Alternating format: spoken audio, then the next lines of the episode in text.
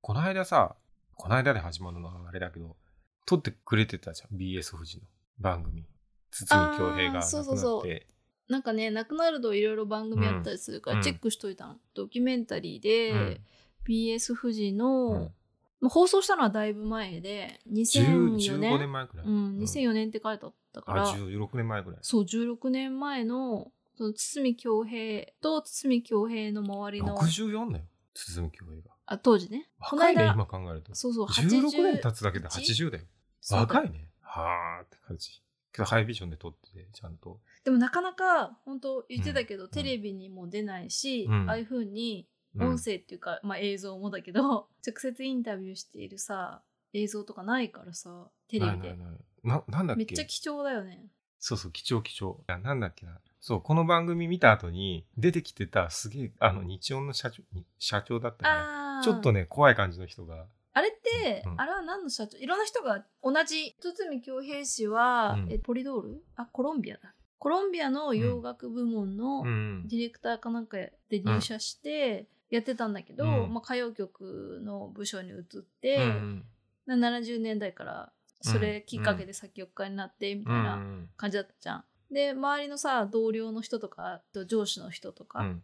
あれはね、著作権管理会社だよ。うんそうなんだその人がすごかったよねすごかった素人感が全くなくて そうそうそサう。ラリーマンにも見えなかったし肩着じゃなさそうな感じだ。肩着じゃない感じだった、うん今はあんまりいない感じだった、うん、いないいないいない。昔いたよね、ああいう人だ白いスーツが似合う感じのね。あそとう石田あゆみとかさあ太田いた博美とうん、出かて、たね。と広田美恵子もね、うんこの間亡くなっちゃったけあーど出てて、うんまあ、当時のなんか堤恭平の先生って呼んでたけど結構クール クールっていうかいいように言うとクールな、まなんかねあ、怖い人、面白かったね。なんか感ねじ、そう、その後に NHK かなんかにも出てるのよ。その2つが結構綺麗な状態で残ってる堤恭平のほぼ唯一うんうのんトーク場面で、その前がもうほぼ何十年かぶりって書いてたけど、その後で、この番組見た後で、あの人がインタビューに答えたのがネットにあって見たんだけど、堤恭平が堤恭平と一緒に、そのそう日曜のえっと当時日曜の社長だ社った長人だった方ね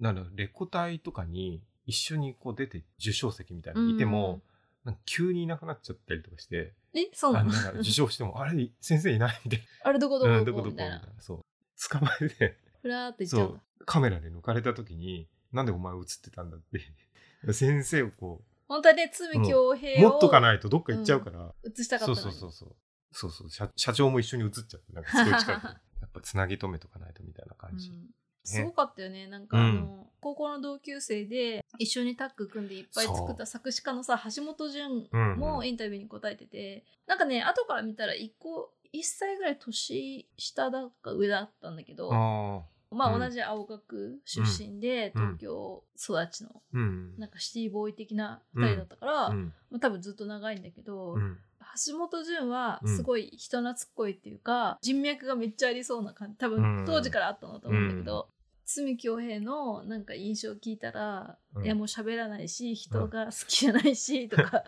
暗いとか言って暗くてとうか、んお前が明るすぎんだよって思っ。すごかった たいよや、ねすごかったね。依田純一の息子っていうね。ああね児童文学そうそううそうそう。いやそーやっぱう。東京のいや、やシっテぱィりボボーインボンって感なんじだよ。うんねお金持ちって感じだよね堤恭平が渡辺ことつ渡辺栄吉が誰のどういう人のあ子本名供、ねうん、うん子供なのかっていうのを全然わかんないんだけど、あーまあでもなんかねやってたそうよねきっとだからねちょっとねあれにも近い、うボホップ界のさヌヌジャベスあーヌジャベスも西麻布出身じゃないあそんなこ西と麻布言ったなんからジブラとかもさそうそうそうねそう、そ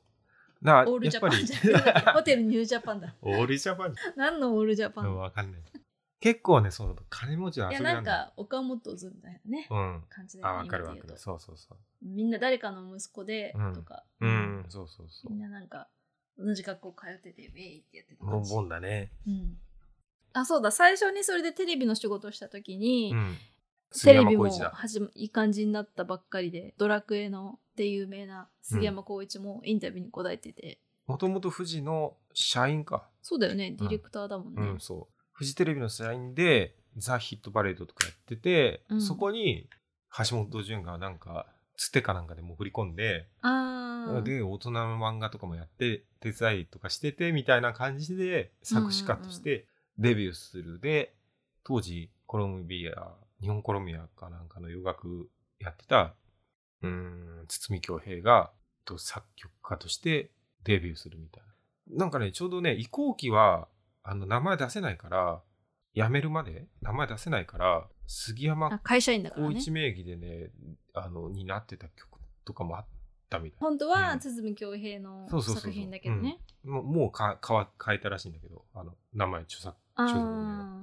ーなんかうんさ杉山浩一がインタビューに答えてたさ、映像がさ、うんなんか事務所かなんかだったんだけどさ、後ろに結構さ、うんでかいモニターを、うんでさ、うんなんかドラクエのセブンかなんかをさ うん のさ最初の場面、う画面をずっと出しててさ、なんかプレステかな、うんのコントローラーが転がってうてんさ、うんなんかそっちの方が気になっちゃった 顔よりも面白かったね。面白かった。あーだからやっぱあの芸能のなん か、なんか昔の人ってさ明るいしさ、強そうだよねそうだよね、元気だよね。元気って感じ、うんで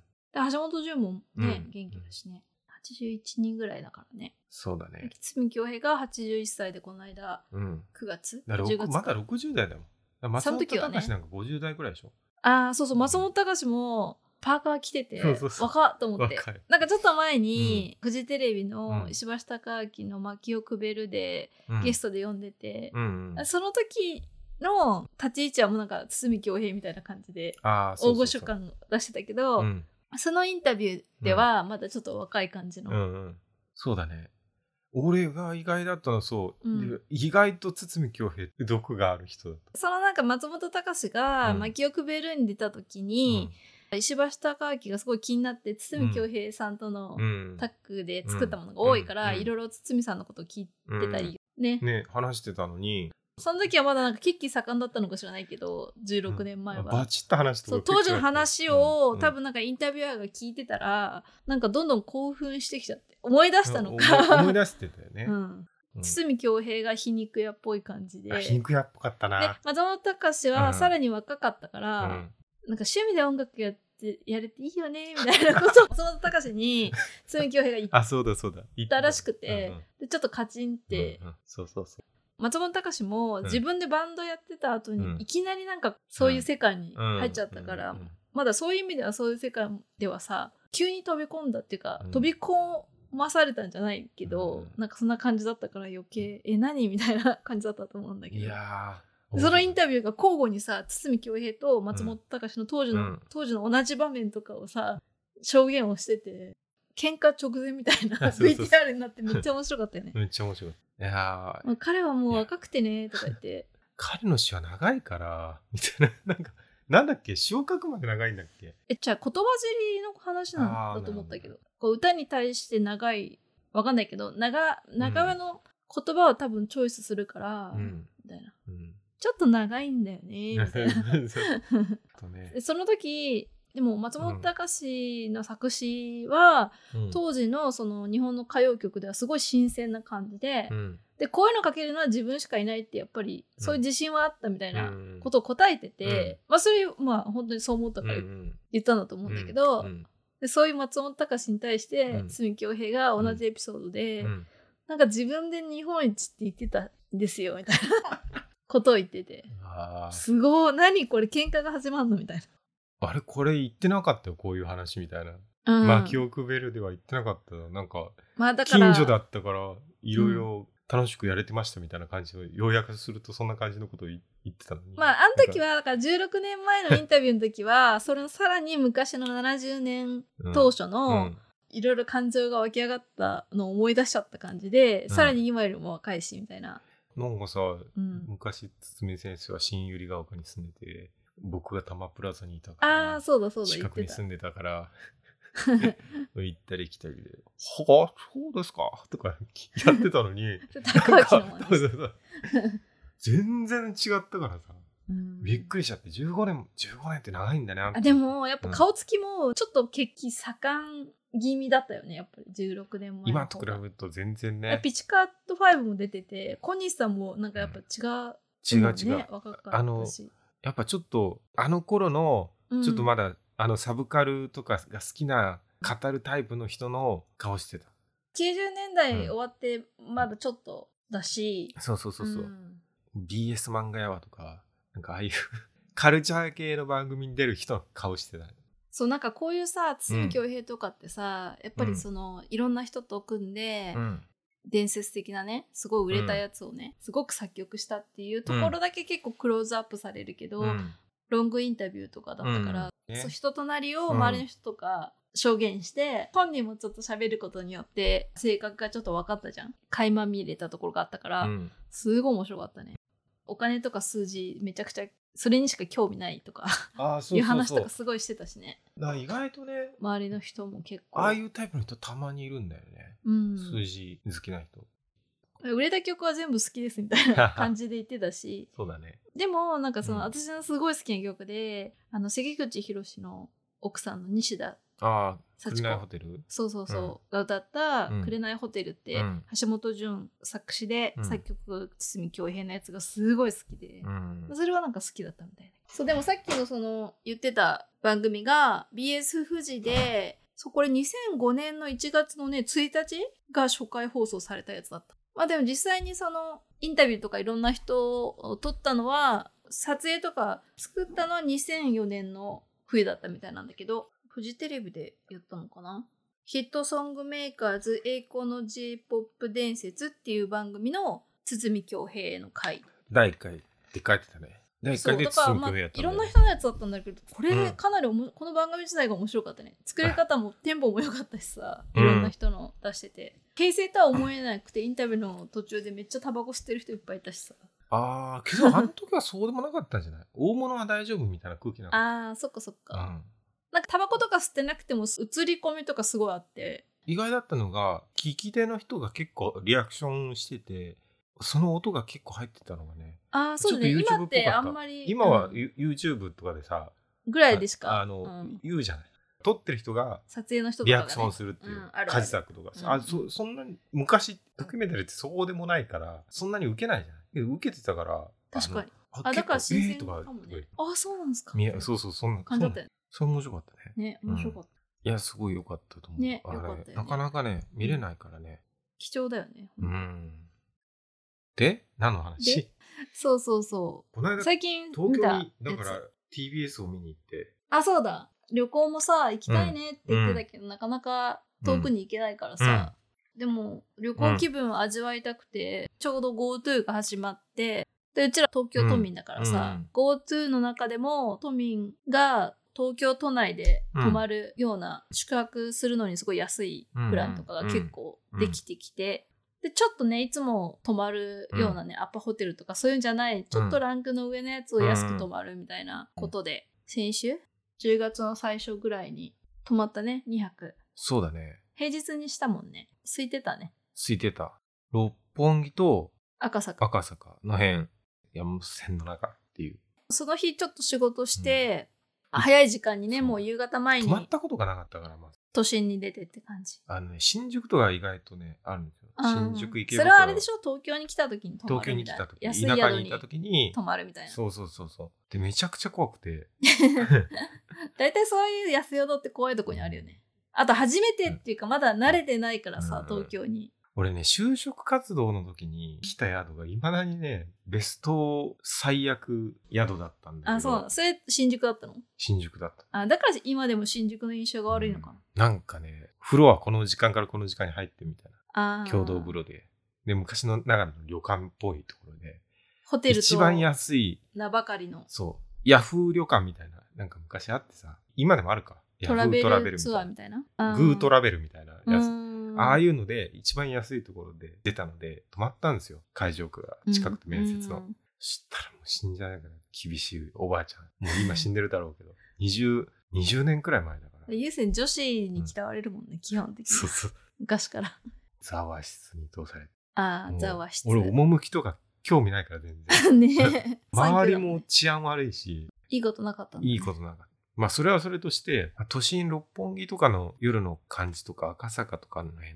てどういう感じなんだろうと思って、あー、そうそう。結構住みたい欲もあるんだよね。都心に都心ねにねまあいろいろ都心って言ってもさ今言ったみたいに、そう赤坂とか、うん。六本木とうか、ん。うん渋谷とかさうん。恵比寿とうか、ん銀座もあるし結構いろんなところがあるから、なんかいろいろ泊まろうみたいな感じでね。そうそうそうで、まずはちょっと六本木と赤坂、行ってみたく TBS あるしみたいな。そうそうそうそうでどんな感じとか、昼だけとか、夕方だけとか、ちょこっとは行ったことあるけど、そう TBS ラジオのなんか公開収録とかうんで TBS 行ったりとかっていうのがあったんだけど住んでるように一日いたりすることってなかったから、うん面白かったね。面白かっうたんすごい面白やっぱ六本木は六本木だったね、夜。ぱ俺びっくりしたんあだよ夜の方がやっぱ六本木だったよね。いやまあまああいやっでちももね、昔に、昔からしたら全然人いねえなって感じだったけど、ああそれでもやっぱり、この人たち90年代からいる外人ばっかりみた いな。いや俺びっくりしたのがホテルの喫煙所が最上階1階にあるああ、うんあったよね。なんかで、いやなんか上の階の方が近いからっつって、で行っ行ったたんらだっけ何にもなかったんだよあのエレエベレーベター以ータ外ーが出て、あれと思ってうんそ。したらなんか鏡みたいなのがあってそこに近づいていったらその鏡がブイーンって開いてあ、ドアだった中の。からドンドンドンっていう そう、ラウンジみたいになったんだそうびっくりしてちょっとダ覗メいただんだよけ、どそう、イケてるラウンジの中で通って、タバコ吸いに行かないと。そういやいやいやなんか生きってる感じの人とかいっぱいいたんじゃん。なんかね多分そうだと思うんだけどいやほんと何にもなくてさなんかドンドンドンなんか、勇気いるね。で逃げ帰ってきたもんね。でもびっくりしたでも逃げ帰ってで、一緒に見てほしいとか言われて、私も嫌だったから。逃げ帰ってきたけど。やだよ。いやほんと怖かったんですようちらさ、結構早めにもう夕方前にチェックインしちゃったからさ、うんまあ平日だったし、ほとんど人いなかったけど、うん夜さ、コンビニとか行ったじゃんで、9時とかさ、うん10時ぐらいにさ、フロント混んでたよね、チェックインでね。あ混んでた混んでた近くの会社の人が、でも泊まっちゃおうみたいなうんそんな感感じでじ気の軽に人来たもんね。来てた会社員っぽいあだからもう女の人も GoTo で安くなってるからさそうだよね。あ、もう今日はいいや、このまま明う日ん会社行っちゃおうみたいな。火曜日だったしね。楽しそうだったみんな今住んでるところ割と高齢者の方が多くてああ、そうだね。静かな住宅街だもんね。静 かな住宅街だだから子供とかも多いんだけど働いてる人ってそんなに一瞬しかいないんだよすれ違うとかことってまあ一瞬しかないんだよ、だからねあ久しぶりにこうなんかエネルギーを出してる人人間がいっぱいいるところに行ったなって感じがしてうちだと今ヤマトの人くらいしかエネルギー出てる人い ないあの郵便局の人も来るんだけどそんなに出てないから エネルギーが エネルギーーの。まあすごい楽しかった。特にね赤坂、あのスーパーもね、めちゃくちゃ充実してたし、ちっちゃくても。そうそうそうもうね、非常に素晴らしかったです。だからこっち、自分のところに戻ってきて、えーみたいな、確かに。いうのはちょっとね、あったから。うちらさ、朝食とか食べなくて、うんまあ普段食べないから、もういらないと思って、コンビニでお水とかう、ん次の日の朝、コーヒーしかうちら飲まないじゃん。うんあとプロテインか。地域限定共通クーポンって言うんだっけなんかそんな感じです、そうだよね、うんでそれがなんか結構使えるところと使えないところとかあって同じなんか近くにあるコンビニでも、ね、紙と電子でね、そう分かれてて。て両方使えるとこもあるし、うん片方ずつしか使えないとこもあるから調べて、うんで買い込んでね、そうそうそうそうう。んまあ、それで十分と思って、うんだからほんと素泊まりだけで予約したから、うん。ほんと宿泊料金安かったんだけど、うんすごいお得だったよね3万近くする部屋とかもさなんか5万近くする部屋、定価5万で多あ分それ2人だから一室5万みたいな感じだ5万ちょっそうとかって意味だからうん一人2万5000くらい。 7000じゃあ5万4000だったから一お部屋けど、ああそこは2万7000ぐらいの部屋うがん、六本木の部屋とか、 4500円とかそう4000円くらい。それでまたその地域共通クーポンとかついてるからマイナそれで飲み物とか1000円ずつだそう実質3000 3000円ぐらいとかでうん泊まって、でさなんか枕とマットレスめっちゃ良かったから、うん好みで枕買ったんだよそうなんかそこに枕売ってたんだよねオリジナルでなんとか工房と一緒に作ってますみたいな感じで、通販で売ってたんだけど、うん一応控えといてねで他の通販で買ってたよねそうそうそうマットレレスもすごい、これ、うこのマットレスすごい、いいさ、マットレスをスを使ってるホテルってさ、大う体んシモンズとかのやつのいろんなランク使ってるんだけど、うんそこはなんか別の、ちょっと忘れちゃったんだけど、今、別のブランドだったから、なんか写真撮っといて、 かなり高かったから、十何万するやつだったから買えないけど、控えるだけ控えてね。よく寝れたよね。よく寝れたねいやほんと行ってよかっ なたんか食事なんかもねさ、お金かけないで、うんなんかウーバーイーツたまにうちらも頼むじゃん家でもだけど家だとさその家の範囲で頼めるとこしか頼めないんだけどやっぱ六本木とか赤坂とか行くと店の範囲も数も桁違いっていそううかだねすごいいろんなとこあって、うんタコスとか頼んでうんうん恵比寿のお店とかね。そうそめう。っちゃ美味しかったね。美味しかった。 六本木にいても、恵比寿のお店の六タコ本木スがはね、肉り肉率が高くて。高かったんでね、うんあとちょっと食べに行こうかって言って。でもなんかあんまりそんなマックとか食べたくないしね。うー、うんんそう。GoTo じゃないけどなんかイート高いってことでもないし。そうそうそう、なんか高い店行くのもなと思って、うんでも美味しいもの食べたいしなって言っていろいろ選んでて。 それでもう次の日は、うんしかもなんかレイトチェックアウトみたいな感じで、11時とかかな ?12 遅時。めだった。そう、すごい楽だった。うん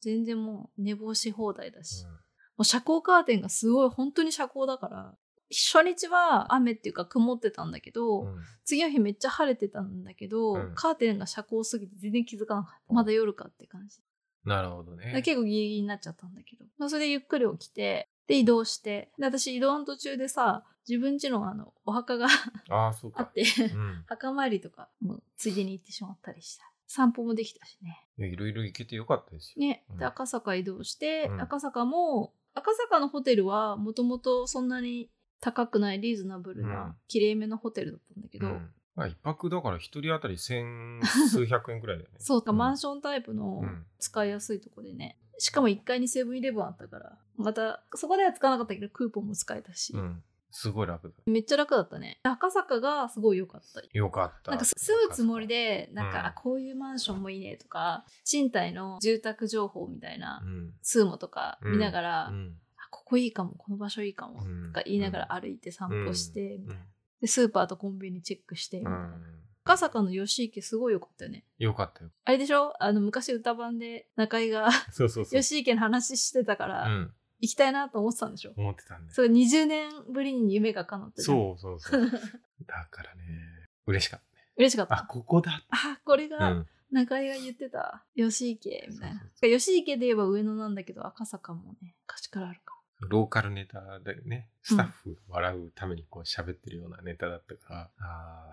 ー地元ネタみたいなそうそうそう。行ってみたいなとか思ってたんだけど、都会は同じさチェーン店とかコンビニとかうんさ、が成城石井とかもさあったけど、うんなんか品揃え結構カチッとしてるしバイヤーがちゃんとしてる感があったよね、だからなんかうちらの近くにも同じ店あるんだけど、なんか手抜いてる感があるっていうか、ああ、成城石井とか。そう決して大きいスペースのお店じゃないんだけど、うん。ちゃんと本当に違うね、品揃えがめちゃめちゃ良かった、うんギュッとしててそう。まあなんかね。生きてる街って感じがすごいしたああ、けど本当ね。そうそうただなんかほら、そなうんだろう、原宿とかさ、新宿とかみたいに、こう街の街って感じじゃない、だけじゃなくって、うん赤坂とかって結構マンションも多いから、うん住んでる人が多い。あー住んでる目線もあって、なんかちょっとそのごちゃ混ぜ感も良かったし、あれでな、家賃がもうちょっと安いとこだったらな、そうなん本で当すよ住みたいと思うんだけど。うそうなんだよ。街中にしてはマンションとか多いけど、まあ、物件数としてはやっぱ全然ないわけ。うんう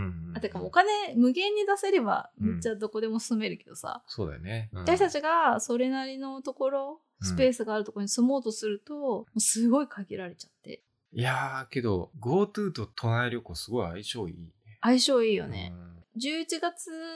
末までやってるプランみたいのもあるし、うん。うん来年の1月とかまで継続して何かこうちょっとしたプランとかあるやつもあるから、うんちょっと今年は都内旅行っていうか都内ホテル宿泊モードかなって感じなだるけほどどね。でも平日にの半端な時間でさ、電車も全然人がいない時間に行ってさ、で夕方になる前に帰ってくるのすごい良かったよね。ストレスないし。やっぱ旅行だとどうしてもさ、遠出してさ、空港とかさうん、東京駅とかから、また電車に乗って帰るってなるとさあ、ーそれも、そこまで行くのもさ、戻ってくるのも結構時間かかって、キロで疲れちゃうんだけど、うん。六本木とか赤坂だったら、もうそんな小1時間で家に着いちゃうもんね。そうそうそううそう。ん、楽だったよね、帰ってくるのもね。そう意外と運動になるしね、iPhone とかさ、うのさあヘリスメーターみたいな、あ、うん、見るとさあめっちゃ1万歩超えてんじゃんみたいな歩くからね。 2日ともねやっぱ意外と都内とか都会の方が歩くよね都心の方がそうだね。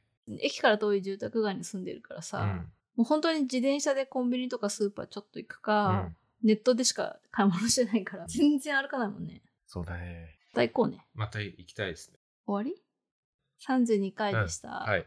どうも、ゆうせんでした。桐張まみこでした次回もまたよろしくお願いおし願いしまますす。